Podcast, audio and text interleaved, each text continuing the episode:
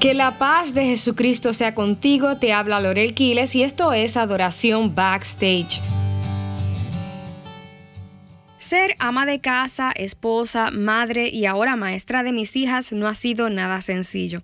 Aunque disfruto mucho ser creativa en la cocina y tener las cosas en orden, esto de buscar maneras para que mi hija menor logre terminar todas las lecciones a tiempo ha sido tremenda batalla. Gracias a Dios hemos logrado superar muchos obstáculos, pero el que más nos ha costado fue su bendita manera de hacer las cosas. Obviamente, esto no representaría ningún inconveniente si su obrar.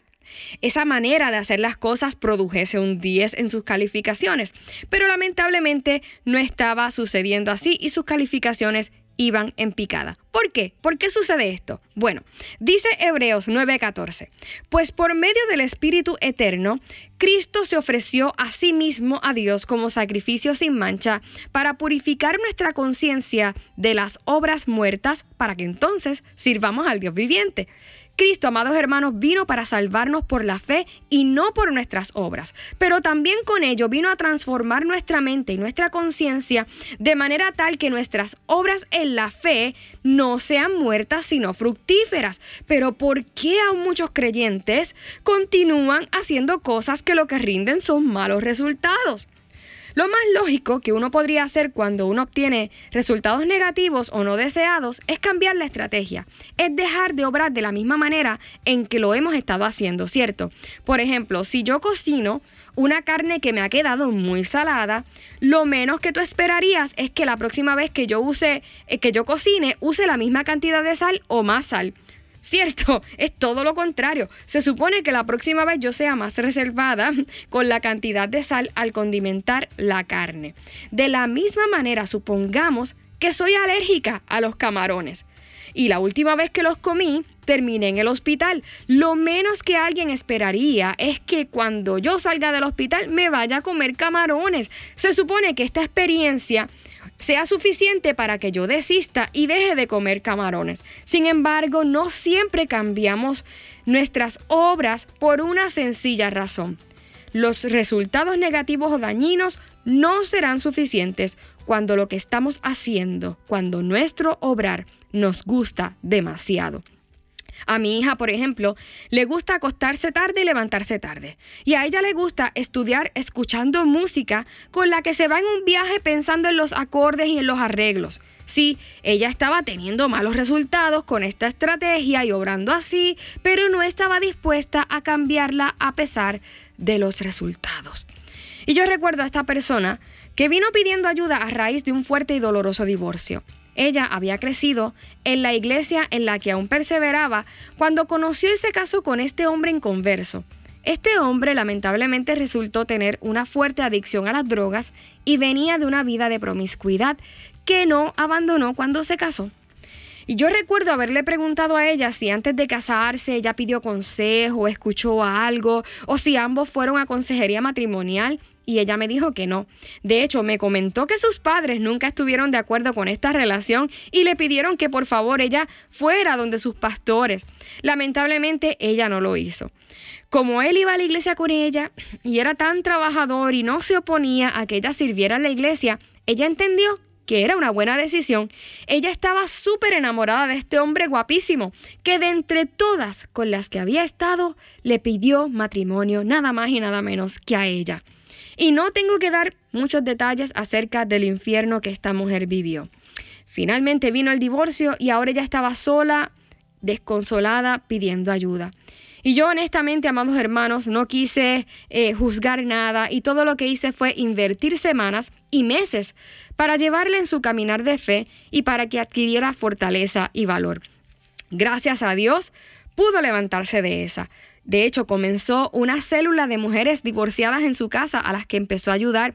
Compartían tiempos de oración, ayunos y lectura bíblica. Y yo estaba súper contenta por la manera en que Dios la sacó de aquella situación.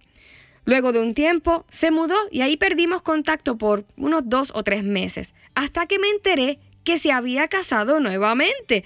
Y a mí me sorprendió muchísimo que no me dijese nada. Yo había estado con ella en su proceso de dolor tras su divorcio y de hecho nos habíamos hecho amigas. La vi crecer en el Señor y Dios me permitió disipularla en la palabra, pero se casó sin decirme absolutamente nada. Cuando la llamo para preguntarle, me dijo que ella estaba feliz porque este hombre era maravilloso, trabajador y respetuoso. Y yo pues me alegré con ella de que me dijera eso, pero continué indagando. Y resulta que desde que ella se mudó aún no se estaba congregando en ninguna iglesia. Eh, y este hombre ya lo conoció en su trabajo y de hecho también era inconverso.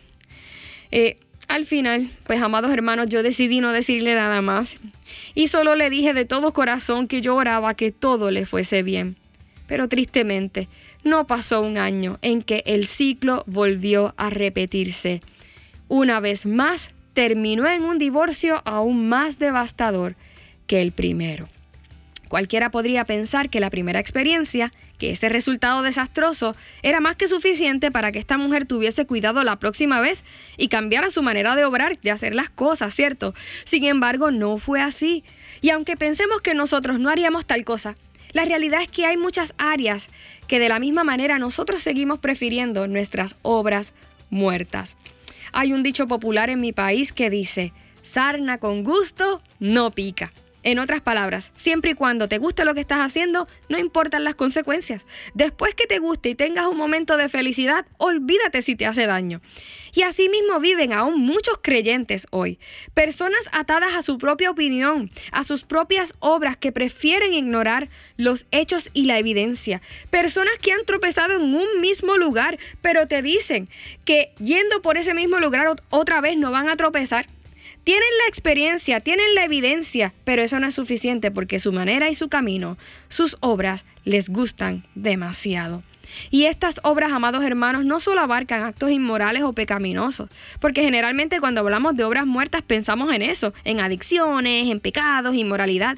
Pero hay otras cosas que no parecen malas ni muertas, pero que sí pueden producir muerte en muchas áreas de nuestra vida. Por ejemplo, servir en la congregación no es nada malo, pero sustituir nuestros tiempos a solas con Dios eh, por servir y por hacer otras cosas, por más buenas que sean, nos pueden producir muerte espiritual.